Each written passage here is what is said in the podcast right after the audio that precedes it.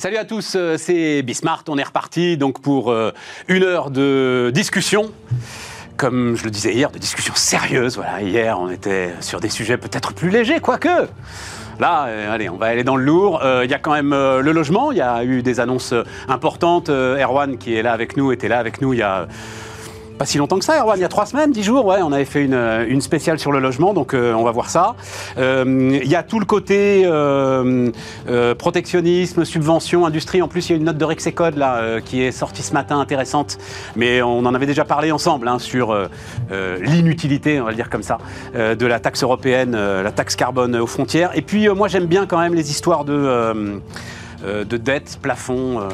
Et puis je vois qu'il y a aussi RSA et France Travail. Bref, on n'aura jamais le temps de tout faire. C'est parti, c'est Bismart.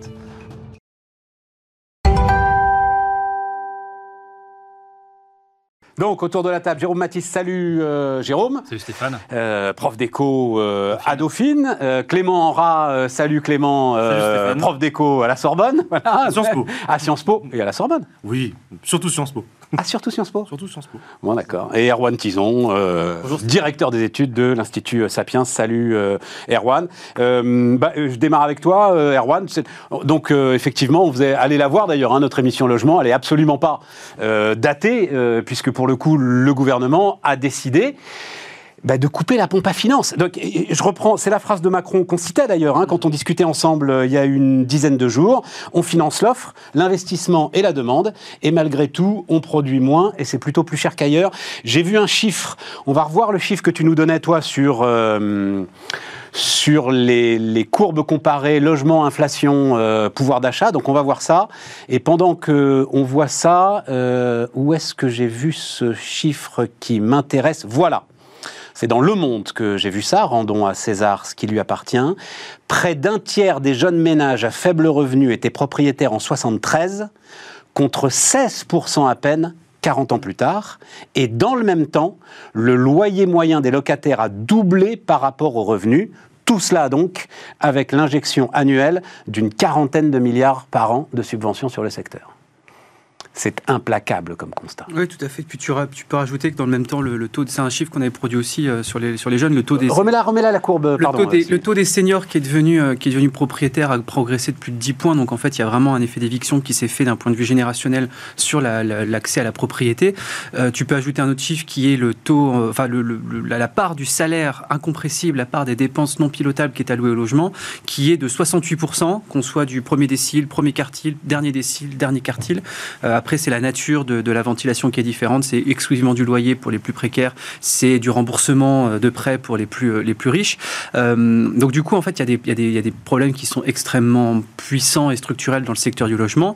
Et je suis désolé, mais le CNR n'y répond absolument pas. Il y, a, il y avait cette... CNR, c'était le Conseil national de la refondation. Non, non, mais ah, on va y aller à la limite sur le CNR, mais déjà, parce que l'ensemble de la profession là est furieuse, Oui. notamment il n'y a plus de nouveaux dispositifs de défiscalisation pour le logement locatif, mais rajouter du pognon quand on a ce, ce résultat-là, on se dit c'est quand même la folie, c'est euh, recommencer tous les jours la Mhm. même chose en espérant un résultat euh, différent. C'est- On est d'accord quand même, Erwan. là. Oui, on est d'accord. ouais. Ouais. Mais le, Fallait couper le truc à un moment, fallait couper le robinet, même si c'est violent. Bah, le truc, c'est que pourquoi est-ce qu'on ouvre le robinet? C'est ça la question. On ouvre le robinet parce qu'on cherche tant bien que mal à subventionner une offre, à créer un choc d'offres qui justement n'émerge pas. Euh, on sait que le gros problème, c'est qu'on ne sait pas construire. Alors, c'est séculaire, l'humain a toujours su construire des logements, mais depuis une trentaine d'années, on n'y arrive plus en France. Pourquoi est-ce qu'on n'y arrive pas? C'est parce qu'il y a des problèmes principalement réglementaires et parce que tu as un problème d'inadéquation entre la localisation de l'activité et la localisation des biens. Donc ça, tout le monde le sait, c'est renseigné. Euh, on se dit effectivement qu'avec pas mal de stimuli aujourd'hui budgétaires, fiscaux, via des investissements, tu pourrais justement abonder en termes de cash pour justement faire en sorte que tu aies des logements qui sortent de terre.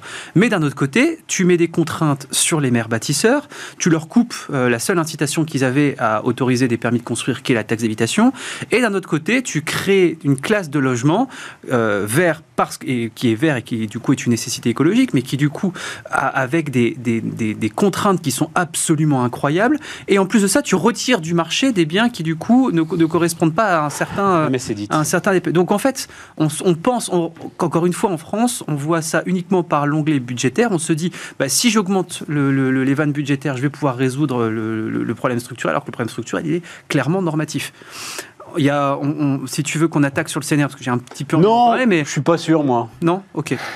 Bah, bah on n'a pas beaucoup de temps, on a plein de sujets, quoi, tu vois. Sur le, CNR, il sert à rien, point à la ligne, on le sait. Quoi, voilà. Bah, sur, le, sur, le, côté, sur le côté budget, on coupe les budgets, mais dans ces cas-là, on aurait peut-être pu assouplir certaines choses au niveau notamment du HCSF. Donc du coup, pour le, la, HCSF euh, au Conseil, au conseil à la stabilité financière, qui est en fait si tu veux, c'est surtout ce qui concerne les ménages et leur accès au, leur accès au prêt. On aurait pu lâcher un peu certains trucs. On dit, OK, on coupe certaines subventions. Au-dessus des 33%, donc bah, On aurait pu. Le, taux d'effort, comme je disais la dernière fois, le taux d'effort d'un ménage du Q1, Q2, il est de 40%. Donc, euh, à quel moment on se dit, bah, la personne, elle peut allouer mais Oui, mais Erwan, si tu fais ça, si tu fais ça, alors que tu n'as pas résolu les problèmes que tu... Euh, non, mais c'est un euh, tout, bien sûr, mais c'est un tout. Non, c'est pas un tout. Ah, c'est, oui, mais si tu fais ça avant de résoudre les problèmes, alors tu réintègres intègre dans les prix l'ensemble des subventions et des systèmes de subventions que tu vas donner. Je suis d'accord, mais là, le problème, c'est que tu as aujourd'hui une, une, pénurie de logements qui existe déjà sur le marché. Oui, mais il faut résoudre les problèmes structurels. Bien sûr, mais le problème, c'est qu'aujourd'hui, il faut construire construire, construire, construire dès aujourd'hui tout en lâchant justement les normes, les normes qui pèsent sur le logement. Il faut libéraliser ce secteur-là. Le problème, c'est qu'on sait que la libéralisation, elle va prendre du temps, la construction, on en a besoin tout de suite. Donc il faut faire les deux. Tu peux pas avoir une politique structurelle en te disant j'attends effectivement de libéraliser et puis la construction viendra derrière. Tu sais ce que je pense. Hein. Le préfet, hop, on retire le permis de construire au maire, bim, on y va, 5 ans. Je reconnais bien. parmi les contraintes dont Politique à la après-guerre, tu vois. Voilà.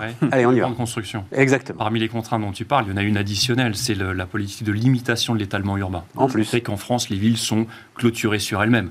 C'est pas pas le cas partout. Aux États-Unis, c'est totalement l'inverse. Les villes ne cessent de s'étaler. Alors vous me direz, il y a plus d'espace aussi aux États-Unis si on exclut la côte est. Mais euh, vous prenez le RER e pour aller jusqu'à Cergy, vous verrez des champs. Vous prenez le RER e pour aller en zone 5 euh, vers n'importe quelle destination, à un moment donné, par la fenêtre, vous verrez des champs. C'est aussi ça. C'est ça. Après, est-ce que le problème dont tu parles, qui est, c'est vrai que l'immobilier, c'est le point noir de l'évolution du pouvoir d'achat en France, mais il faut quand même rappeler que les Français ont de plus en plus de surface, occupent de plus en plus de surface habitat par habitant. Il y a 50 ans, c'était 23 mètres carrés par habitant. Aujourd'hui, on dépasse les 40 mètres carrés. Que le logement, euh, l'immobilier a augmenté trois fois plus vite que la population en 50 ans, quand même. Donc il y a eu des efforts, il y a eu quand même des résultats. J'entends bien, les Français souffrent, d'une inégalité, puisque comme tu le disais, les revenus, les jeunes ménages... Un tiers des jeunes ménages en 73, mais 16% 40 ans plus tard. C'est à mettre, je pense, aussi sur le compte des inégalités. Parce qu'il n'y a jamais eu, par ailleurs, ça c'est tout à fait vrai, mais par ailleurs, il n'y a jamais eu autant de résidences secondaires. Non, parce que c'est le résultat. On va remettre la courbe d'Erwan, parce qu'on ne l'a pas commenté. C'est que les prix sont montés du fait de ces injections massives de pognon sans résoudre les problèmes structurels, mhm. tout est passé dans les prix. Et donc la courbe rouge, c'est les prix euh, des loyers, j'imagine, euh, Erwan. Et tu as les prix de l'inflation et euh, les salaires. Et tu vois bien ce décrochage. Voilà. Il n'y a pas que ça. Il y a la, plupart des logements qui sont enchéris, c'est le fait de politique publique. faut pas l'oublier. J'ai envie de le rappeler notamment à nos compatriotes qui se plaignent de payer beaucoup d'impôts sur une plus-value immobilière.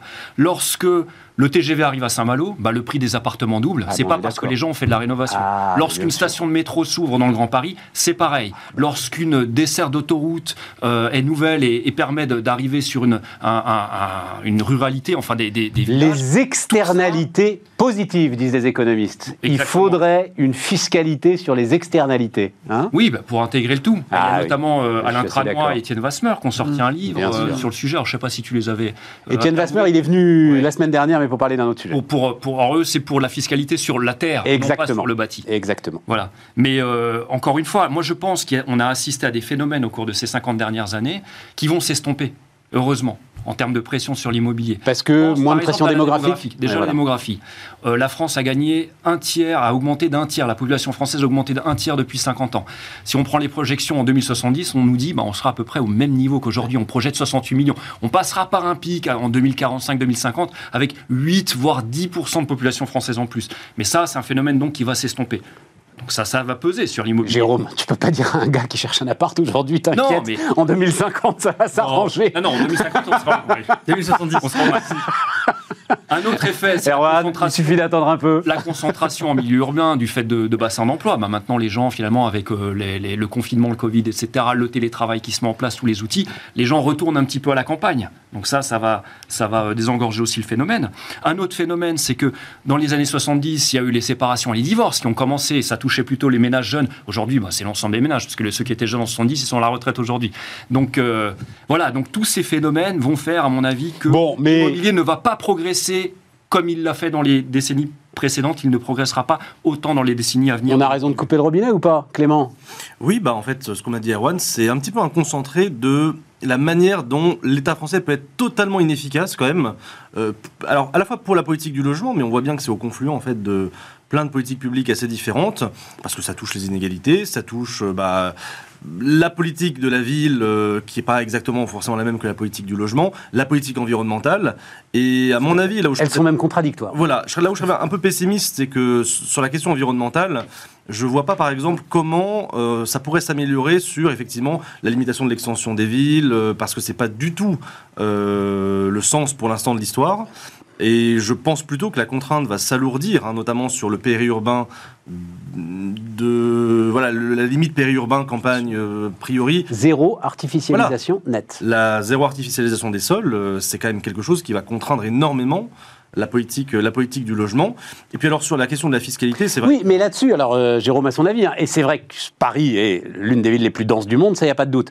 Mais sinon, quand même, tu as beaucoup de, de gens qui réfléchissent sur le logement, et qui réfléchissent sur la densité. La densité règle quand même énormément de problèmes et euh, le fait tout bêtement, hein, de rajouter des étages à des immeubles qui existent aujourd'hui et quand même de temps en temps euh, avancer. Je sais que Alain Dinin, par exemple, euh, l'ancien patron de Nexity, premier promoteur de France, milite énormément pour ce genre de solution. Solution euh, économe, euh, économe en foncier, euh, économe en, enfin sur énormément euh, d'aspects et qui permet d'aller assez vite sur euh, une offre de logement. Voilà, je referme la parenthèse. 55% des logements en France sont individuels, hein, de type maison. Ouais. Ouais. Oui, et puis la fin des. Enfin, sur Et c'est pour ça d'ailleurs que le nouveau PTZ euh, sort les maisons individuelles Ouais. du euh, champ euh, Oui, j'allais dire, de l'aide aux jeunes ménages. La fiscalité est peut-être moins favorable aujourd'hui qu'elle ne l'a été pendant des années sur, Exactement. euh, sur l'immobilier. Sur les maisons individuelles, ça c'est aucun doute. Ouais, tout à fait. Bon. Ok, euh, à l'arrivée, donc effectivement, on a, euh, on a une situation, on a un, un- un gouvernement, un pouvoir qui, euh, il- faut prendre la mesure. hein. Je ne sais pas si vous en avez pris la mesure, mesdames, messieurs, mais alors il se trouve que je suis l'actualité de l'immobilier, du logement euh, depuis des dizaines d'années. J'ai toujours entendu dire, donc ça démarre avec Méhaignerie, je ne sais plus en quelle année d'ailleurs, 1984. J- J'ai toujours entendu dire que jamais aucun gouvernement euh, euh, ne renoncerait à un dispositif de défiscalisation pour l'immobilier locatif. C'est le premier qui le fait, donc euh, voilà. Mais c'est comme la baisse des APL. On, ça coûte une fortune, hein, les APL, c'est un énorme budget, et en même temps, euh, on ne voit pas tellement le gouvernement mettre fin d'un coup, euh, déjà pour les 5 euros de 2018, je crois que ça avait provoqué 2018, hein. 2017, ouais, 2017. 2017, un tollé euh, généralisé, bon, Oui. euh, et en même temps, euh, c'est quand même ce qui a aussi contribué à la- l'augmentation du prix des loyers. Et le, le tollé généralisé et euh, rupture Oui. définitive entre Édouard Philippe et Emmanuel Macron, Oui. puisque c'est une décision d'Édouard Philippe. euh, C'est une décision de François Hollande à la base. Qui la- a- non, les 5 euros. Oui, c'est une décision qui était pro- pr- programmée par le gouvernement Hollande en mars 2020, euh, 2017. Et en fait, l'application, le décret d'application a été signé par Edouard Philippe. La- la- sûr de toi Exactement. Et c'était- ça a été révélé justement dans, de choses l'IPP du- dans une note de l'IPP qui avait dit justement, tu sais, à la fin du quinquennat, qui avait fait le bilan sur les mesures de Macron, etc. Et on leur avait dit pourquoi vous n'avez pas mis en place la- la- le- le- les 5 euros? Il t'a dit parce qu'ils ont ressorti le, le cadre en disant parce que la décision avait été prise par le gouvernement Hollande. C'était la dernière petite peau de banane à son successeur. Oui, mais enfin, il n'était pas obligé de signer. euh. Bah, le truc, c'est qu'après, tu sais comment ça se passe d'un point de vue administratif. Quand la décision a déjà. Non, non, non, non, non, ah non, là euh, pour le coup, il l'a. C'est, lui qui a signé et avec euh, l'idée claire de dire à Macron, ça va pas se passer comme ça et tu crois pas que tu vas me mener par le bout du nez. Mais c'était, euh, c'était, euh, c'était une décision qui était faite par Hollande à la base. Formidable Rendons bouquin de. César ce qui est à César. Formidable bouquin de Jean-Michel Apathy qui raconte tout ça euh, dans le détail, c'est absolument passionnant. Euh, de l'un à l'autre, dette et plafond. Je veux un plafond pour la dette française. Ah, tu en veux un Ouais, Il je vous soumets cette idée. euh, Non, mais je, je- je vous soumets cette idée. il sera repoussé de la même manière qu'il est repoussé Oui. pour les États-Unis depuis des Oui, mais au moins on en parlera, Clément. Mais on en parlera, mais de toute façon, avec notre système à nous, qui est un système euh, enfin, majoritaire, de toute façon, le plafond n'a même pas de sens. Il n'y a pas de négociation chez nous entre l'Assemblée et le pouvoir exécutif. C'est déjà notre cas actuel est un cas extrême. Là aujourd'hui, ben, là aujourd'hui, comment ça, il n'y a pas de euh, négociation entre l'Assemblée et le pouvoir Bah, exécutif Normalement non. Tu- tu- pas dans la vision 5ème République. Il t'arrive d'ouvrir la radio de temps en temps, d'ouvrir la radio. Euh, d'écouter la radio de temps en temps ou de lire le journal, Clément. Enfin, En ce moment, c'est un cas extrême. Ah bah oui. On connaît quand même, un qui n'est pas le fonctionnement, on va dire, anticipé euh, de la 5ème République avec la conjonction des législatives et de la présidentielle. Et deuxièmement, euh, bah, même actuellement, on voit bien que le gouvernement ne discute pas énormément sur les projets de loi de finances ou sur les projets de loi de finances de la sécurité sociale. C'est le 49.3, et puis de toute façon, s'il y avait un plafond de dette, euh, bah, ce serait en fait dans une annexe du projet de loi de finances, et boum, ça passerait exactement de la même manière. Notre fonction, à mon avis, humblement, hein, notre fonctionnement ad- administratif et institutionnel rend ce type de mesure étonnant, parce que celui qui décidera du plafond de dette sera le pouvoir exécutif. Parce qu'il aura le contrôle des députés, soit de fait, comme euh, en- c'est en général le cas, avec une, une assemblée majoritairement euh, favorable au président, soit quand c'est pas le cas, avec euh, les articles qui prévoient de contourner complètement le débat parlementaire, et on mettra non pas un projet de loi de réforme, un, un projet de réforme des retraites en annexe d'un projet de loi de financement de la sécurité sociale, mais au projet de loi de finances, et puis boum, puis rendez-vous dans 5 ans. euh, à mon avis, le Et tu crois pas que tu auras de- deux parties qui doivent négocier. Tu et crois- encore, je suis même pas sûr que ça ait un sens de ce point de vue-là.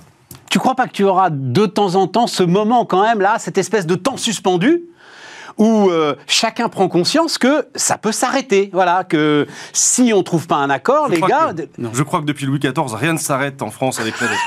Euh, non, je, je pense que ce sera traité de manière euh, extrêmement euh, Cavalière. jupitérienne. Ouais, Oui, ce sera- ouais, ouais. Le président relève la- le plafond de la dette, les députés votent, puis s'ils sont pas d'accord, on le met à une annexe de projet de loi de finances et puis euh, terminé. À mon avis, ce, ce sera une- un détail administratif pour le gouvernement. Et puis je vois pas les autres dire que non. Franchement, je pense que ça n'a pas de sens. Le- Jérôme, t'es d'accord? Je pense que les Français n'ont pas du tout le même rapport à, la dette que les Américains. Mm, mm. Les Américains, pour eux, ils ont surtout en tête plus de dépenses publiques, ça veut dire plus d'impôts. On les compte parce que l'impôt, pour eux, c'est une privation de liberté. C'est vous m'enlevez de l'argent avec lequel j'aurais pu euh, soigner ma famille, éduquer mes enfants, etc. En France, c'est pas du tout ce rapport-là.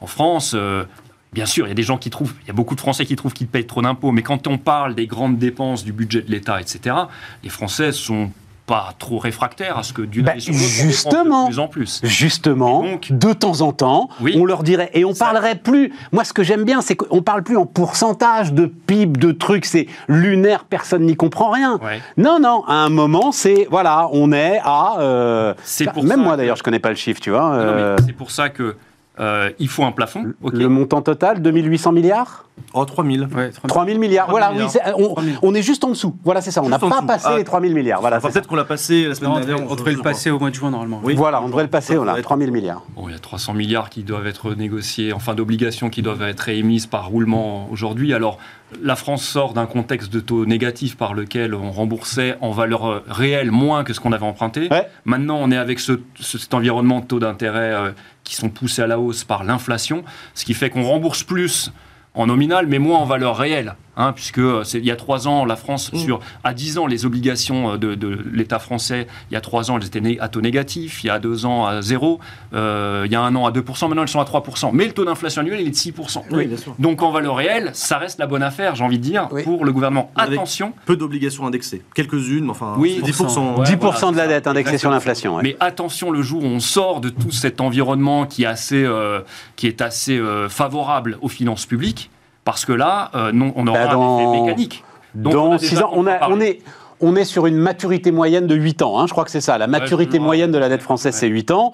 Euh, on sort de combien là? On a 2 ans et demi de belle inflation là. euh, voilà, donc euh, dans Oui, mais 5-6 après ans, le réveil sonne. ça, voilà. attention, Ouais, attention. ouais, ouais, ouais. Et Les taux seront, le, sont le de zéro. discours qui est toujours de dire en ce moment nous vivons une crise, donc cela justifie un petit peu plus de dépenses. On sera toujours là-dedans. Il y aura toujours une crise. que Même, même si on a un plafond. Oui, mais alors c'est pour ça que je revenais sur le rapport des Français au plafond.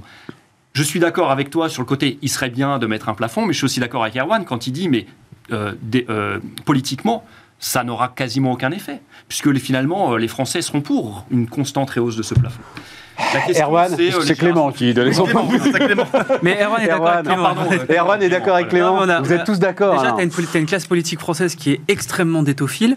Donc, euh, tu, Ouais. vas, tu vas avoir un plafond qui va ne cesser d'augmenter. Détophile. Le, le, le- comment ça s'appelle le, le, Donne-nous la définition. le signal. Je dépense donc je suis. Mais c'est exactement Voilà. ça. Regarde le nombre de personnes qui. Oui, oui. Le, le- le projet de loi de finances, en plus, dans cette assemblée, géné- euh, assemblée nationale, pardon, lapsus, qui euh, du coup est extrêmement hétéroclite. Regarde à quoi ça va ressembler. Il y en a qui vont demander des chèques pour ci, des pour ça, des crédits d'impôt, des machins et tout. Plus personne aujourd'hui dans la classe politique élue a un projet justement pour réduire la dette. Tu as quelques outsiders qui seront peut-être candidats en 2027, mais donc as, déjà tu as ça. Ensuite, la France n'a jamais. Attends, attends, Erwan, encore une fois, mon propos, le plafond américain ne réduit pas la dette. Non, mais je sais eh, Il est remonté, alors euh, c'est le chiffre est assez impressionnant, il a été remonté 79 fois depuis 1960. Presque que ça donc, fonctionne pas. Donc on peut dire ce que j'écris dans l'éditorial pour la lettre confidentielle de Bismarck, à laquelle il faut vous abonner, euh, mesdames, messieurs. C'est plus un plafond, c'est un monde de charge. Voilà, c'est même un toit ouvrant, là, en fait, tu vois. C'est le truc, euh, puisqu'en plus, là, ils se mettent d'accord pendant deux ans, on n'en parle plus. Et on en reparle, et ça aussi c'est intéressant, mais tu as raison, c'est spécifique aux États-Unis. On en reparle entre l'élection présidentielle et l'intronisation du nouveau président. Mmh. Dans ce moment qui, normalement, est un moment à peu près consensuel et bipartisan euh, aux États-Unis. Donc c'est vrai que ça, et là on l'a bien vu, alors qu'on pensait qu'on allait à l'affrontement, ils ont réussi à nouveau à se parler et les modérés des deux camps ont réussi à trouver un accord.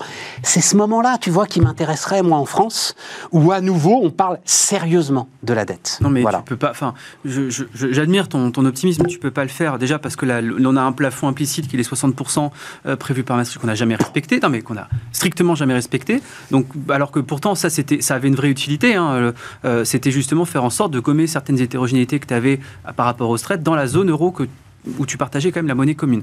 Ça n'a jamais été fait, ce sera plus jamais fait à mon avis, on, on, sera plutôt sur des cibles de déficit que des cibles de dette.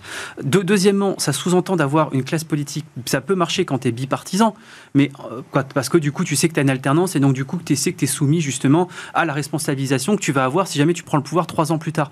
Mais nous, dans, un, dans une optique où tu es... Ce que disait Clément. cinq forces différentes, tu n'as plus du tout une prime à la responsabilité, tu as plutôt une prime à la radicalité. Et, et dernièrement, je vois pas effectivement le signal envoyé au marché de dire effectivement, on va fixer un seuil. Alors, on est en France, on va dire, bah tiens, on va mettre, je sais pas, je vais dire ce qui correspond. 3500 milliards. Voilà, 3500 milliards. Les marchés vont se dire, oh là là, du coup, du coup ça veut dire qu'on va de toute, qu'ils vont de toute façon émettre, mais ça veut dire aussi qu'il n'y a aucun respect qui va être fait par rapport justement au, à l'assainissement des finances publiques dans les prochaines années. Comment tu réagis dans ces cas-là, justement, avec des spreads qui, du coup, ne feront que mécaniquement augmenter? Et si après tu renvoies comme message de, de manière. Je comprends ce que tu dis. Tu dis, si le plafond est, à 3500 milliards, c'est en fait une incitation à monter au plafond. bien sûr. Et à ce moment-là, on regardera ensuite Clément. Qu'est-ce que vous Encore une fois, tu disais, le, préfet doit avoir le permis de construire, mais quand même, dans la Ve République, il y a la conception de l'Assemblée nationale est un peu particulière, et en particulier sur les projets de loi de finances, il n'y a quand même quasiment aucune initiative parlementaire possible. Il hein. faut mm. rappeler que les projets de loi de finances euh, dans la Ve République sont à l'initiative du gouvernement,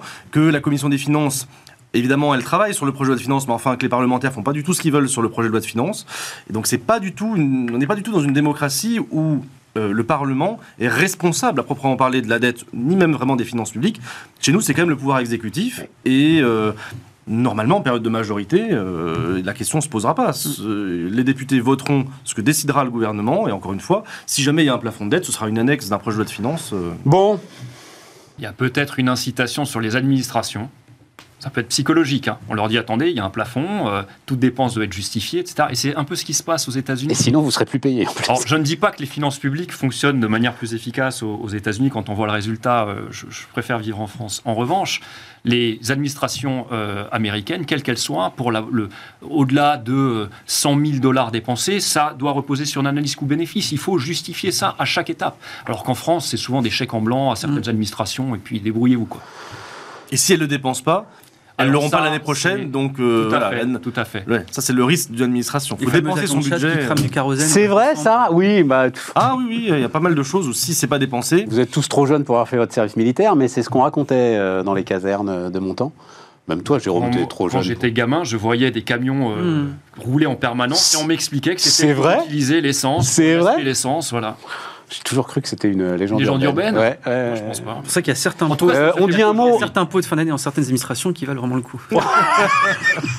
on dit un mot de cette note de l'Institut des politiques publiques, donc qui, euh, alors euh, vous l'avez peut-être vu ou pas, analyse alors sur les chiffres Erwan de 2016, hein, visiblement qui sont des données d'ailleurs très très rares, enfin voilà, sur la, la fiscalité et notamment la fiscalité des plus riches. Et les auteurs de l'étude euh, mettent en avant un concept que moi j'ai découvert, qui paraît qui est connu en fiscalité, mais que moi j'ai découvert, qui est le revenu économique.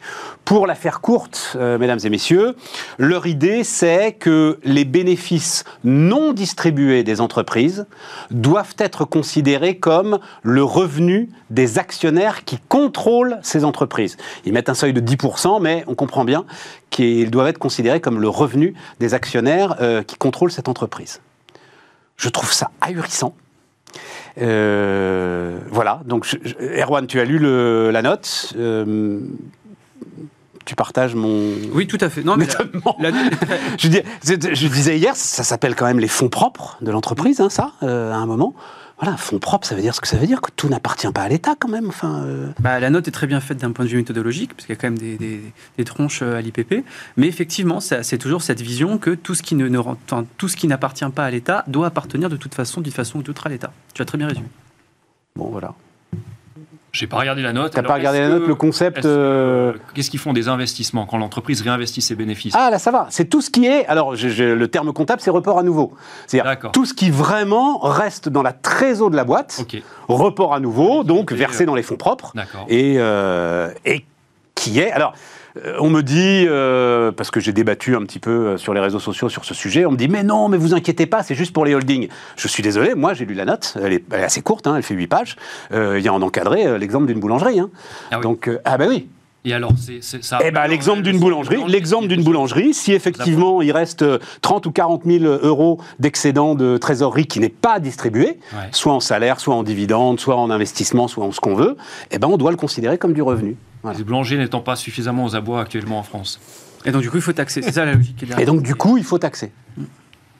En fait, leur logique, c'est de dire. C'est de Euh, l'épargne, en fait. C'est de leur dire, bon, ils l'ont pas perçu pour le réépargner, mais ils l'ont pas bougé, donc c'est quand même. C'est- ce qu'ils en auraient fait de toute façon. C'est Voilà. leur logique, je pense. Ouais, c'est leur logique. S'ils l'avaient perçu, bah, ils l'auraient placé. Donc, bah, puisqu'ils font pas ce mouvement euh, revenu versus à nouveau épargne, c'est de l'épargne. Donc, une sorte de revenu lieu à toute forme de, de- de stratégie euh, d'évitement. Donc à la place de ça, vous achetez un bien immobilier que vous revendez derrière. Enfin, j'en sais rien. Mhm.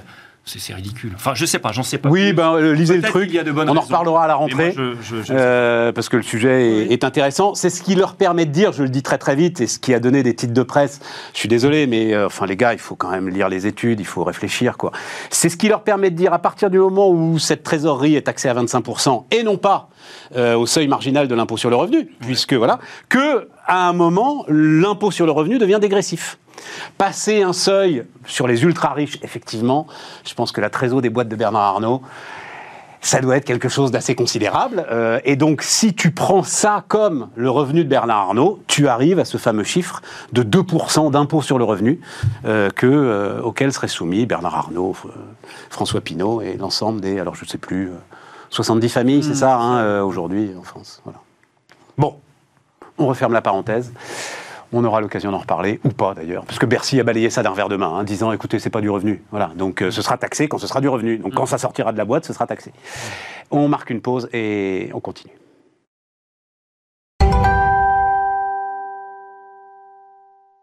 On repart donc. euh, alors, euh, France Travail, RSA. Finalement, le gouvernement modifie sa position sur le RSA. Les 15 invateurs ne seront pas dans la loi, dit euh, Olivier Dussopt. Néanmoins, il y aura. Alors, ça, c'est des précisions qui ont été d'ailleurs apportées sur Bismarck par Thibaut Guilluy, le, haut commissaire à l'emploi.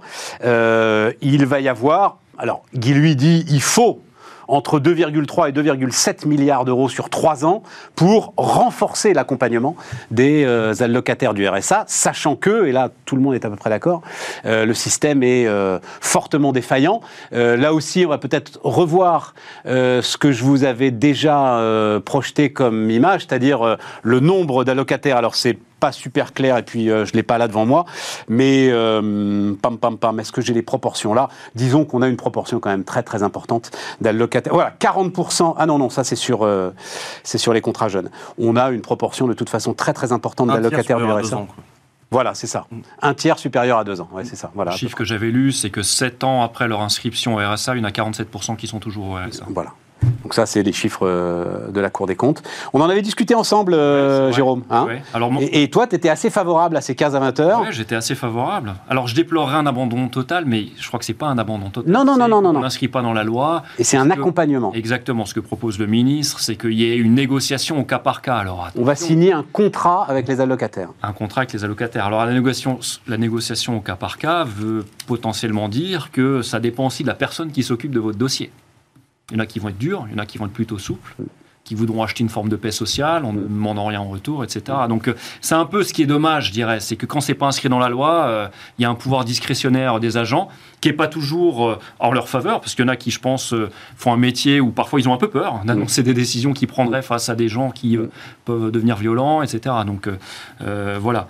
Bon, mais c'est euh, dans le chiffre que tu as donné, de, où il faudrait quand même plusieurs milliards d'euros sur la table. C'est pas moi, c'est le chiffre de Guy Lui. Oui, hein. mais ce que je veux dire, je, je n'ai pas regardé ce chiffre. Est-ce qu'il prend actuellement le cas des non-recours qui, de facto, maintenant vont le percevoir? Il y a quand même 34% de non-recours de RSA. Alors, de facto, vont le percevoir. On va voir. Il y a des expérimentations qui sont lancées sur le non-recours. c'est le projet de Macron. C'est le projet de Macron, tout à fait. programme présidentiel, Absolument. hein, qui est de dire les aides sociales maintenant seront versées automatiquement. Absolument. Donc ça, ça renchérirait encore plus, je pense, le coût Tout à fait. euh, de l'encadrement. Tout à fait. Il faut, faut voir. Non, il faut quand même avoir un chiffre en tête, et euh, là aussi c'est Guy lui qui le dit. hein, c'est, euh, il est, euh, alors, allez voir cette interview si ça vous intéresse, c'est avec Arnaud Ardouin, c'est très très intéressant. Il dit aujourd'hui c'est quand même trois contacts par an, dont un mail, Oui, avec un allocataire du RSA. C'est-à-dire t'envoies un mail au mec... euh, suivi au minima. c'est un suivi au minima, pourquoi? Parce que chaque conseiller s'occupe de plus de 90 personnes. Mais qu'est-ce que tu... Enfin, modélise ça dans du temps de travail euh, basique, 90 personnes à suivre. Mm. Enfin, c'est quelque chose d'impossible. Euh, L'équivalent en Allemagne, c'est 38 personnes par conseiller. Donc euh, c'est pour faire baisser, c'est pour embaucher du monde, pour essayer de faire baisser ce, ce chiffre de conseillers suivis et essayer de rendre le truc plus efficace. Oui. Je Clément crois qu'en fait, il y a deux débats assez différents. Il y a le débat sur est-ce que dans notre société, on doit garantir un revenu minimum à quelqu'un, qu'il travaille ou qu'il ne travaille pas.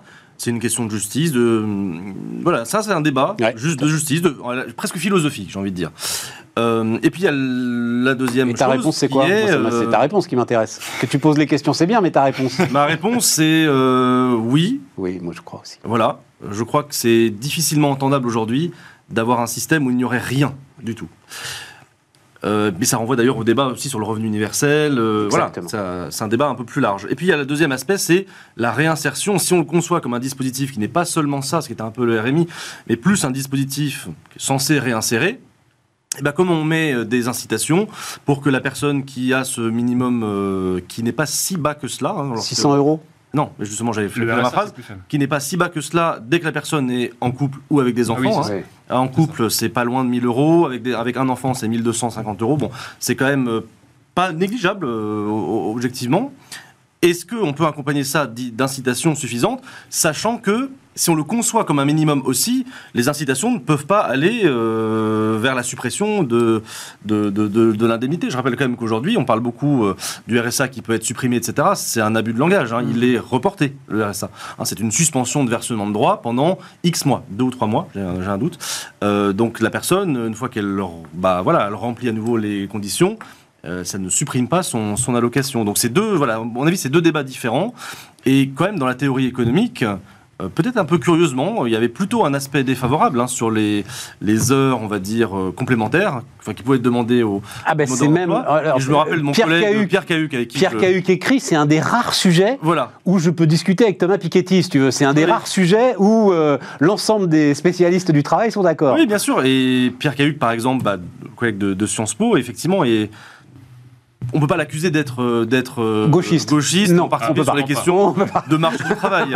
On peut pas. Et ben, il était effectivement assez défavorable à cette idée-là. Totalement, Comme, il donc, on va dire la théorie standard est plutôt défavorable, si Cahuc euh, est défavorable. Et après, je pense que euh, moi, je suis, je suis plutôt favorable hein, à titre personnel, mais sans être économiste du travail. Mais je pense que c'est plutôt une question philosophique, en fait. Dans un débat Cahuc national, dit, Cahuc dit en fait très simplement, il dit c'est inefficace. Oui, c'est une mauvaise ça, utilisation de l'argent public parce que euh, les tâches qu'on va forcer ces gens-là à faire ne vont rien produire. Ça Oui. va être non productif. Donc c'est de l'argent qui ne sert qu'à punir. Voilà. Voilà. Et Et, moi- et- et- et de l'argent qui sert à punir, bah, c'est pas de l'argent efficacement dépensé. Et là où je suis peut-être plutôt, là je pense qu'on sera peut-être plutôt d'accord, c'est quand on est plutôt favorable à ce type de mesures, bah, si c'est 15 heures, 20 heures, 10 heures, c'est plutôt une question de débat sur l'assistanat et cette idée qu'on ne peut pas percevoir d'argent public au bout d'un certain temps, c'est pas ceux qui le perçoivent 6 mois, de, bout de 6 ans, 7 ans, etc., sans essayer de contribuer un petit peu à la collectivité. Et à mon avis, c'est pas une question d'efficacité économique. Moi, je pense effectivement que c'est inefficace aussi de ce point de vue-là. C'est une question de solidarité nationale mais qui est à double, à double sens. Moi, je vois, je pense pas qu'on puisse aujourd'hui faire face au discours euh, sans arrêt qui insiste sur le fait qu'il y a de l'assistanat, que les classes moyennes se sentent, délaissées, se sentent délaissées, etc., sans un jour poser la question des contreparties qu'on peut fournir en percevant des minima sociaux pendant des années, encore une fois. Mais donc, pas celui qui perçoit la SS ou le RSA. Tu fais de la politique et pas de l'économie. Eh ben là, pour le coup, je pense que politiquement, c'est important qu'il y ait une contrepartie. Euh, mais c'est le même débat. C'est ce que disait Jérôme. Hein. Oui, c'est ouais, le même d'accord là-dessus. C'est le même débat sur le service militaire, sur le service civique, etc. C'est pas forcément. Non mais, non mais. si tu veux rétablir le service militaire, non, là, on va discuter là. C'est qu'une des raisons pour lesquelles ça avait été suspendu, pas supprimé, suspendu, c'est euh, que c'était pas efficace, que l'armée de métier, euh, bah, c'est l'avenir de l'armée, et qu'en plus ça coûtait affreusement cher d'avoir 600 000, 700 000, 800 000 jeunes chaque année. Bon, et après, il y a la question de dire, quel que soit le coût ou l'efficacité, est-ce que pour la nation avec un grand N, il faut le faire ou pas? Et je crois qu'il y a un peu ce même débat, euh, mais sur la question de l'assistanat, sur le, RSA et les heures complémentaires. Il y, a, il, y a, il y a plusieurs. je ne dis pas qu'il faut faire un service militaire pour le RSA. Hein. je pas dit ça. Très exactement, parce que j'étais concerné. Euh, Jacques Chirac l'a supprimé. Sa première motivation, c'est les inégalités. Non, non, le service militaire. Oui, suspendu. Bah, supprimé. Ah non, il, peut être remis facilement. Bref, euh, c'était les inégalités. Entre euh, les classes favorisées qui partaient en coopération et euh, les classes défavorisées qui se retrouvaient à balayer la cour à Mourmelon et à faire des tours. Il y a beaucoup de dispenses. voilà. Oui, euh, il, y a, il, y a, plusieurs choses dans ce débat-là. Premièrement, le, sur le côté effectivement accompagnement du RSA, moi je voyais pas ça comme une contrepartie, un, discours. Il y a l'assistanat dans la première mouture que c'était fait. D'ailleurs, c'est marrant parce que c'était ce qui était dit, c'était 15 à 20 heures d'activité qui était donné derrière, avec effectivement, dans les, notamment dans les propos du haut commissaire, qui était de dire euh, l'activité peut se faire aussi en milieu associatif. Et donc du coup, ça a été détourné en disant, en gros, on va, on va embaucher des standardistes à 400 euros par mois. Je caricature, mais c'est ce qui a été dit. Moi, ce que je trouvais intéressant, c'est que du coup, c'était quelque part une double allocation le côté activité. Pourquoi? Tu as plus d'un de, tiers, on, va dire, ça c'est les travaux du CNAM qui estiment qu'un tiers des, des, personnes au RSA sont inemployables en l'état.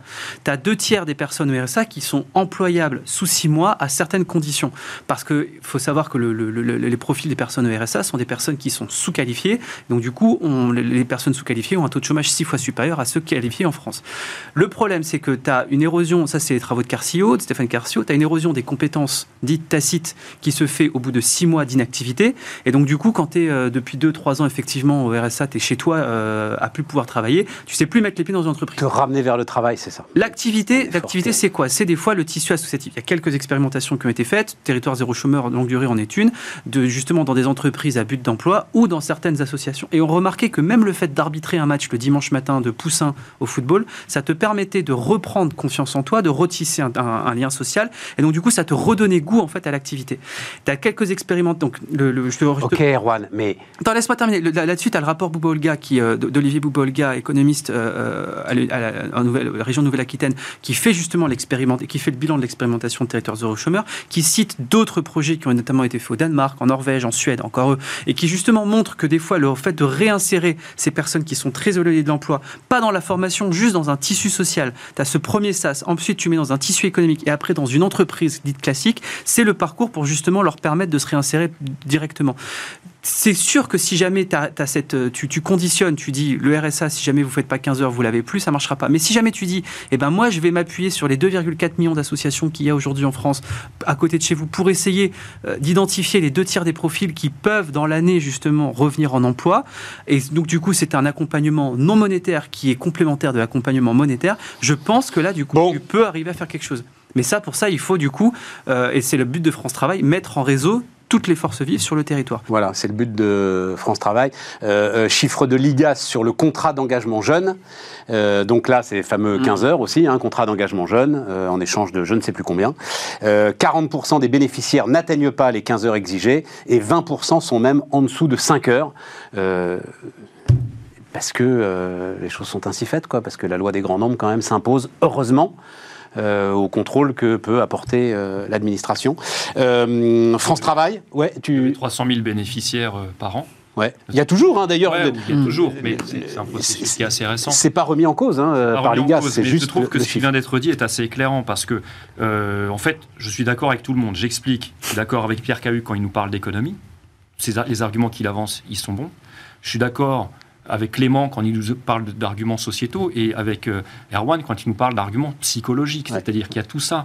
Donc, l'argument des économistes, c'est de dire attention, les gens qui sont, ne sont pas en emploi, il faut leur laisser la liberté d'essayer d'en trouver un et euh, leur imposer des contraintes Mhm. horaires, c'est inefficace, ça va, leur, ça va entraver leur recherche d'emploi. Mais ce que tu dis est très juste, c'est-à-dire les, les gens qui sont au RSA depuis un certain temps, tu projetais ce, ce camembert où on voit qu'il y a une forte proportion de gens qui y sont depuis plus de 5 ans. Bon, bah, ils sont pas en recherche active d'emploi. Ils seraient pas au RSA sinon. Donc, ces gens-là, ils ont une souffrance psychologique. Et moi, je serais curieux de voir, peut-être qu'il y en a, des études faites par des psychologues qui nous prouvent que ces mesures d'insertion professionnelle, de, comme tu dis, tout simplement aller arbitrer un match de foot le dimanche matin, c'est quelque chose d'aussi bête que ça, mais qui peut aussi euh, nous éloigner de l'alcoolisme, d'une d'une vision de nous-mêmes qui est trop dégradée, etc. Donc, euh, j'aimerais avoir des études, si, si tu veux, multifactorielles et qui feraient le, le pour et le contre de tout ça. Bien. Pacte de la vie au travail, sinon, France Travail, euh, effectivement, c'est de- le- le- le- le- le- On, on tient compte des erreurs qui ont été faites euh, au moment de euh, la fusion euh, de la NPE et euh, de l'UNEDIC. Oui. Euh, et donc là, c'est certainement pas une fusion, là, là-dessus, C'est une mise en concurrence. les gars de France Travail. C'est euh, une. Oui, non, c'est pas une mise en concurrence, c'est une mise en commun des moyens, mais, euh, mais ils vont certainement pas chercher à fusionner euh, l'ensemble des systèmes. des contrats d'engagement jeunes. Non, non, non, non, non, non, non, je parlais- Je disais qu'il y avait une mise en concurrence de Pôle emploi et des mesures locales et que ça, c'était pas bon. Ouais. Ok, pardon. Non, non, non, non, je parlais de France Travail. Je parlais de, je parlais de France Travail. Et puis de toute façon, il y a des missions qui sont complètement euh, complémentaires. Et je veux dire, par exemple, Pôle emploi actuellement, qui a en charge, euh, notamment dans ces deux missions, euh, toute l'indemnisation Ouais. pour le compte de l'UNEDIC, justement, Ouais. avec la fusion NPE-ACEDIC. C'est pas de toute façon l'idée de fusionner euh, Ouais. quoi que ce soit avec euh, la partie indemnisation. Et peut-être pour la partie conseil, effectivement, la partie conseil qui est l'ex-ANPE, il y a peut-être plus de points communs, effectivement, avec l'ensemble des acteurs euh, régionaux, euh, locaux, etc. C'est sûr. Tu sais que je l'ai vécu il y a euh, maintenant 4 ans. Enfin, je l'ai vécu, pardon, hein, certainement pas un drame, hein, c'est un choix. Et puis c'est un sujet euh, dont j'avais beaucoup parlé au moment de la création de Bismart. Euh, la réforme de l'assurance chômage est ainsi faite qu'aujourd'hui c'est plus possible, mais euh, euh, euh, Pôle Emploi était euh, le premier financeur d'entreprises en France aujourd'hui et de jeunes entreprises en France. Et donc, euh, et donc j'en avais bénéficié. Mais j'avais pu, comme tout allait bien évidemment, discuter euh, au fond des choses avec euh, celle qui était ma conseillère, parce que j'étais inscrit à Pôle Emploi, j'y allais, j'avais une conseillère. Et elle me disait, mais vous savez, euh, donc euh, c'est quoi? C'était Sarkozy, donc 15 ans après la fusion, c'était il y a combien de temps la fusion? Oui, 2009, euh. Ouais, voilà, c'est ça. Mm. Il me disait, mais vous savez, il y a encore toujours, moi je suis, vraiment, je peux discuter avec vous d'orientation, euh, etc. euh, mais alors, euh, en ce qui concerne l'indemnisation, mais je suis complètement nul. Ah, c'est des métiers Voilà. très très différents. Et complètement différent. C'est Et, et- extrêmement et donc en fait, c'est vraiment une fusion au sommet, mais à l'intérieur, vous avez des conseillers très forts en indemnisation et qui vont aider. alors dans ma situation, j'aurais préféré d'ailleurs avoir quelqu'un de très fort en indemnisation, parce que je savais à peu près où je voulais aller. En revanche, sur l'ACRE et sur tous ces dispositifs, bon, c'est pas très compliqué, hein, ça Et va. Qui change régulièrement. Et qui change régulièrement. Bon, mais peu importe. Mais pour dire que euh, voilà, c'est pas, c'est Ah pas si simple. des Quoi. équipes- Ce sont des expertises. des équipes différentes. Mais bien sûr. J'ai la chance euh, d'avoir une mère qui travaille à Pôle emploi depuis. Ah bah alors, années. bah voilà. Et Euh, alors, elle est spécialiste indemnisation ou elle est spécialiste conseil. orientation? Conseil, orientation. Ouais. Et justement, donc elle venait de la NPE et effectivement, c'est des équipes qui sont complètement séparées. Puis elle m'a toujours dit, on ne peut pas être dans les deux. Donc ils ont abandonné hein, ce projet au bout de quelques années parce que il n'y a en indemnisation que des cas particuliers. Ouais. C'est-à-dire que chaque personne a un cas particulier et même quand les équipes d'indemnisation travaillent entre elles, elles ne tombent jamais pile sur le même montant parce que, encore une fois, quelqu'un qui a été interrompu 4 mois puis qui a repris 6 mois et, et puis qui a des primes, il y a certaines primes qu'on inclut, qu'on n'inclut pas. Comment est-ce qu'on prend en compte la partie des primes? De toute façon, il n'y a que des cas, des cas particuliers, donc c'est un vrai métier de technicien, un peu, un peu austère, hein, même le calcul d'indemnisation. Et aujourd'hui, c'est vraiment des équipes différentes, même si tous les conseillers ont quand même une formation minimale sur l'indemnisation. Euh, il nous reste à voir, mais on aura fait les quatre, bravo euh, les gars. Industrie, protectionnisme, subvention. Là aussi, je vais aller euh, très très large. Vous demander un petit peu... ah oui, j'avais bien aimé le titre des échos.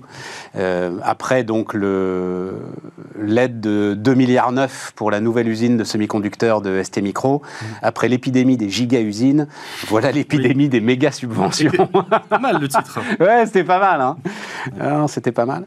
Euh, bon, votre Je, sentiment là-dessus comme- je je ne le vois pas comme une épidémie. C'est-à-dire, je pense que c'est pas néfaste, mais plutôt bénéfique. Ouais. Oui, il y a des enjeux géopolitiques déjà. Euh, La, Chine, l'Asie euh, financent massivement, l'Amérique du Nord finance massivement, l'Europe s'y met. Euh, ce L'enjeu de l'exécutif européen, c'est de réussir à produire 20% des puces dans le monde d'ici à 2030. Et c'est vrai que c'est là qu'il va y avoir une, bataille sur ce, ce niveau-là. La Commission européenne, bien sûr, énonce des, des exceptions. Mais parce que là, c'est pas une concurrence entre États membres, ces subventions, c'est l'Europe contre le reste du monde, quelque part. Voilà, moi, je suis, personnellement, je suis pour. Et, et ça ne peut se faire qu'à coup de subvention. Oui, les- puisque les, les autres, les concurrents, Le soit font. installés aux États-Unis ou en Asie, sont largement subventionnés, on ne peut pas faire autrement. Ouais. Mais quelque part, c'est ça qui est tragique. C'est que, comme toi, comme moi, je, moi, je suis un partisan du libre échange, euh, euh, peut-être pas au point de Jean-Marc Daniel, mais enfin pas loin. Euh, et d'une certaine manière, à partir du moment où Jean-Marc Daniel est le maître étalon. Voilà, le c'est ça. C'est une échelle. De, 1 à Jean-Marc Daniel, de quel Exactement. niveau vous êtes Mais dès qu'on commence, dès qu'il y en a un qui commence, bah, c'est le fameux euh, équilibre de Nash qu'on étudie toujours en microéconomie, en théorie des jeux. On peut pas ne pas répondre au bout d'un moment sur la question du protectionnisme et des subventions. Donc, Et donc, attends, attends, attends, ça m'intéresse cette théorie des jeux parce que c'est une phrase de. euh, je l'ai pas là, mais c'est une phrase de Bruno Le Maire que je traîne depuis un bon moment. Donc, c'est ça, c'est-à-dire, Bruno Le Maire dit Ah oui, je voulais valider ça avec vous. Dans la théorie des jeux, Ouais. celui qui respecte les règles jusqu'au bout est toujours celui qui perd. Bah, quand c'est un jeu non coopératif, oui, ça c'est sûr, effectivement. Voilà. Si on coopère mais que les autres coopèrent pas, on peut pas, enfin on peut pas avoir euh, ce qu'on dit chez nous, une équipe de nage qui correspond à un optimum de Pareto. Ça c'est pas possible. euh, C'est des, données très particulières, mais c'est en général pas le cas. Non, l'optimum. pour, Vas-y, euh, vas-y, continue parce que je t'ai coupé la parole. c'est pas- voilà. Donc non, et ce qui est triste, enfin triste et tragique, c'est qu'on collectivement, on peut avoir euh, maintenant un peu de recul même sur toutes les théories du commerce international, y compris les plus récentes, pour dire que globalement le libre échange est quand même bien plus favorable que le protectionnisme et que le protectionnisme massif et que même si les subventions génèrent moins de pertes que les droits de douane, il y a pas mal de travaux là-dessus, c'est quand même pas optimal. Cela étant, quand les subventions sont aussi massives des quatre coins du monde, bah, on ne peut pas faire comme si euh, on était les seuls à avoir euh, une adhésion totale au libre-échange. Et donc, de manière d'ailleurs assez conforme aux règles de l'OMC, on peut répondre par un certain nombre de mesures de rétorsion, y compris d'ailleurs en matière douanière. Et moi, donc, je suis à titre personnel assez favorable à cette nouvelle forme de protectionnisme, mais uniquement dans le cas très précis qui, qui est cité ici, Ouais. il ne s'agit pas de remettre des droits de douane euh, parfaitement désuets euh, sur, euh, sur, sur toute notre industrie. Puis tu disais tout à l'heure, tu disais le- le- la taxe européenne euh, aux frontières. Oui. le mécanisme d'ajustement aux frontières, Oui. pour que ce soit pas justement protectionniste, bah effectivement, certains diraient c'est du protectionnisme déguisé, mais on est en accord avec l'OMC. De ce point de vue, on a le droit de mettre un mécanisme d'ajustement aux frontières. Mais je vais, je vais vous donner euh, les chiffres. les écarts. Le grand truc quand même, Clément, le, le- le- le- ce qui est sans doute le plus important du discours de Macron, alors c'était pas sur cette euh, usine d'ST Micro, c'était l'usine de batterie euh, euh, dans le Nord, euh, c'est quand même qui dit euh, faisons un bras d'honneur euh, à l'OMC, Mm. qui de toute façon euh, n'existe plus. Euh, les juges américains que Trump n'avait pas voulu nommer n'ont pas été nommés par euh, Biden et donc de toute façon il n'y en a plus. Le tribunal arbitral de l'OMC ne peut plus se réunir parce que euh, voilà il manque du monde parce que les Américains ne, participent plus à l'histoire. Et Macron a quand même eu l'air de dire que bah, c'était peut-être un peu pareil pour les règles européennes. Donc c'est là où on Oui, va. euh, je pense qu'il veut aller tester la limite un petit peu. Oui, oui. Alors, ce qui n'est pas le cas pour rester micro, puisque là, c'est effectivement dans le cadre d'accords européens qui assouplissent les règles en matière de subvention pour les semi-conducteurs. C'est moins vrai pour les batteries. Mais là, ça de, si c'est si contre les règles européennes, là, ça devient quand même un petit peu dangereux. Ouais. Parce qu'on est quand même une, une union fondée sur le libre-échange, Ouais. historiquement Oui, mais- et euh, actuellement. Le- la, la doctrine européenne, c'est de faciliter la concurrence au sein du marché européen. Ouais. Là, on parle de subventions qui permettra à l'Europe de contrecarrer euh, les, Ouais. la concurrence euh, extra-européenne. Donc, c'est pas Bien la sûr. même philosophie. Et Non, puis, euh, pour l'OMC, chose de très simple, c'est que la tendance est à la démondialisation de l'économie. Ouais, ouais, c'est Donc, l'OMC n'a quasiment presque plus raison d'être, j'ai envie de dire, dans cette nouvelle tendance, qui, je pense, qu'on ne poursuivra pas bien longtemps. Alors après, ça me fait sortir ma boule de cristal et je peux bien sûr me tromper, mais il faut... Il y a une lutte aujourd'hui, il y a une concurrence internationale pour le rapatriement des usines. Très bien, ça aura un coût. Je l'ai déjà dit ici, lorsque vous achèterez votre vélo fabriqué 100% français, il vous coûtera un mois de salaire. Ce sera pas la même. euh, ce sera pas la même. Ce qui est déjà le cas d'ailleurs. Mais, mais ce qui est marrant, c'est qu'il n'y a même plus la notion de. Non, mais ça, Erwan, c'est des Non, vélos non. des champions comme non, toi non, qui non, pas, non, non, salaire. non, pas du tout. Nous, on va chez Decathlon, nous, tu sais, ça va. C'était, euh, c'était ton-. Non, t'as, des vélos, t'as des vélos qui, y va pas. t'as des vélos qui sont faits 100% français. C'était Simon Sini qui avait euh, lancé ça. Ouais. Euh, le- Dans les usines Seb d'ailleurs aujourd'hui. Mais c'est pas 100% C'est pas français. 100% Mais non, il a du. Shimano comme tout le monde, le tu vois. pédalier, c'est pas français. Voilà, et, les batteries sont pas françaises. Après, Voilà. tu, Rien ne sera 100% français. Après, t'as rien de mieux que Shimano aussi en termes de groupe. Bon, ça, c'est un autre Exactement. sujet. Exactement. Il y a- ce qui est marrant, c'est que la notion de nationalité n'est pas du tout, euh, n'est pas du tout adaptée. C'est-à-dire qu'en fait, on est passé d'un prisme de la souveraineté et de presque du protectionnisme qui était post-Covid à se dire il faut qu'on développe nos champions nationaux à il faut qu'on ait de la disponibilité nationale. C'est-à-dire qu'aujourd'hui, les subventions qu'on fait ne sont pas du tout sur des entreprises françaises. On est prêt justement à subventionner des entreprises étrangères à condition qu'on ait la disponibilité des puces chez nous. T'as Ce que font les Américains. Oui, c'est ce que font les Américains. Mais c'est quand même un changement de paradigme énorme qu'on a eu en l'espace de quelques mois. C'est parce vrai, que on pas noté voulait nos champions nationaux ou européens. Maintenant, tout ce qu'on veut, c'est les puces chez nous. Oui. Et je pense qu'il y a un. Alors, en l'occurrence, pour les batteries, euh, ACC, c'est co-entreprise euh. Oui, Daimler, Total. Non, euh, Stellantis. C'est pour ça que je te parle des puces. On est chez nous, C'est pour ça que je te parle des puces. Parce que les puces, en plus, tu as quand même un, un enjeu géopolitique, mais je me lancerai pas dessus, qui est quand est-ce que la Chine envahira Taïwan et Oui. quand, quand est-ce que le monde entier sera autosuffisant en puces pour justement ne pas regarder quand la Chine envahira Taïwan? Ça, c'est un autre débat. La, la question qu'on a justement par rapport à ce paradigme-là, c'est moi les travaux de Raoul Prebisch, un économiste argentin que je trouve absolument fantastique dessus, qui sont de dire en fait la vraie souveraineté, c'est pas justement d'être autosuffisant, c'est de pouvoir justement choisir ses propres dépendances. Et là, on est en plein dedans, c'est-à-dire que je pense qu'on a été traumatisé et euh, le- collectivement par la diplomatie du paracétamol qu'on a eu au mois d'avril euh, mois d'avril 2020, quand l'Inde ferme tout et rouvre tout un mois plus tard, quand les États-Unis disent si vous faites ça, vous avez plus d'armes. Euh, si vous n'ouvrez pas au monde entier. Et donc, du coup, on s'est dit, bah, en fait, il ne faut pas qu'on puisse fabriquer toute la cafetière au vélo en passant au réacteur nucléaire, mais il faut qu'on soit extrêmement autosuffisant sur des produits dont la disponibilité doit être immédiate, en cas justement de, de fermeture de certaines chaînes de valeur asiatiques. Et surtout, il faut qu'on ait des moyens de s'hyper spécialiser sur certaines technologies pour pouvoir justement faire du chantage à d'autres. Et en ça, justement, on a abandonné complètement la notion de, de- de- de nationalité de ces entreprises-là. Et je trouve ça assez fascinant, en fait. Vous n'êtes pas d'accord sur euh, l'économiste argentin Non, mais parce qu'il m'a cité Prébiche, euh, Bah oui, néo-marxiste. Prébiche, Mais qui disait des trucs sympas quand même. Il disait de temps en temps, un sur 100 trucs qu'on pouvait entendre. euh, voilà. Alors, les vieilles théories de la- du développement de Prébiche. Je, je- je suis contraint de temps en temps à les enseigner à mes étudiants, mais, je- bon, pitié, voilà. On passe pas- on passera pas plus de 10 minutes sur cette partie du cours. Et là, il y a des choses intéressantes sur la réciprocité des échanges et des dépendances. Même une Bon, enfin, c'est vieux comme Ricardo, ça, quand même. Et bien sûr, ben, euh, Ah, on est d'accord. Enfin, en l'occurrence, on réinvente pas grand-chose, là. Enfin, tout, est, c'est-à-dire- tout est écrit depuis qu'il y a des hommes et depuis qu'ils pensent. tu Oui, sais. oui, oui, oui. Oui, sauf que l'époque de Ricardo, il n'y avait pas cette idée que tu pouvais importer de la compétence sur ton territoire et euh, Et du coup, ça, ça fait le lien avec ce qu'on disait avant sur la dette, sur le logement, etc. C'est donc, du coup, la nécessité maintenant, c'est d'avoir un cadre d'attractivité qui soit excellent pour ce genre de compétences-là. c'est ça. Et plus, du coup, d'avoir un cadre d'attractivité pour, des entre... pour créer, développer nos propres entreprises. Et ça change aussi la politique publique et la politique d'aménagement du territoire. Euh, on va voir notamment la politique du logement qui va se dérouler dans le Nord-Pas-de-Calais dans les prochaines années. Très intéressant. Je pense que ça, je pense que les maires bâtisseurs vont, vont- enfin les maires n'auront pas le choix d'être bâtisseurs parce que là ils vont avoir les préfets et les présidents de région qui vont leur tordre le bras en leur disant les cocos, c'est l'avenir quelque part de la économique de la région qui se joue là. Exactement. Et Elisabeth Borne en a parlé. Hmm. C'est la première fois d'ailleurs que j'entends ça. Ça m'a moi aussi beaucoup intéressé. Où elle a dit euh, qu'il fallait prévoir les logements à côté des usines. Exactement. Euh, Et pas n'importe quel type de logement. Oui, alors donc les chiffres de Rexecode, on va, on va juste finir là-dessus parce que euh, on est au bout. Mais effectivement, donc ils ont désossé le euh, bah, bah, bah, bah, bah, la taxe euh, d'aménagement aux frontières. C'est quoi le terme exact Mécanisme d'ajustement. Le mécanisme hein, Justement. d'ajustement aux frontières. 1,2% de nos importations en valeur, il va toucher. À peu près 7 milliards de nos 100 175 milliards d'importations. Tout ça pour ça. Mais en face, tu as la perte des crédits carbone gratuits.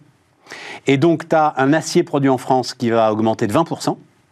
Et en gros, d'une manière générale, l'UE va récupérer à peu près 2 milliards d'euros donc de cet ajustement euh, euh, aux frontières, mais faire peser une charge supplémentaire de 45 milliards d'euros sur ces industriels. Voilà, on va dire qu'en termes de politique publique, pour favoriser la compétitivité, on a peut-être fait mieux. Au moins, c'est pas protectionniste, là. On pourra Au pas moins, c'est pas protectionniste. Oui, voilà, c'est ça. Si en plus, oui. Merci, euh, chers amis. Plaisir. Merci Stéphane. Merci pour tout ça. Mais Denis Ferrand viendra nous voir la semaine prochaine, de toute façon, de Rex et Code. Donc, euh, on pourra parler de tout cela très, très largement. Demain, évidemment, vous avez rendez-vous avec euh, Aurélie Planex. Et nous, donc, on se retrouve lundi pour de nouveaux débats.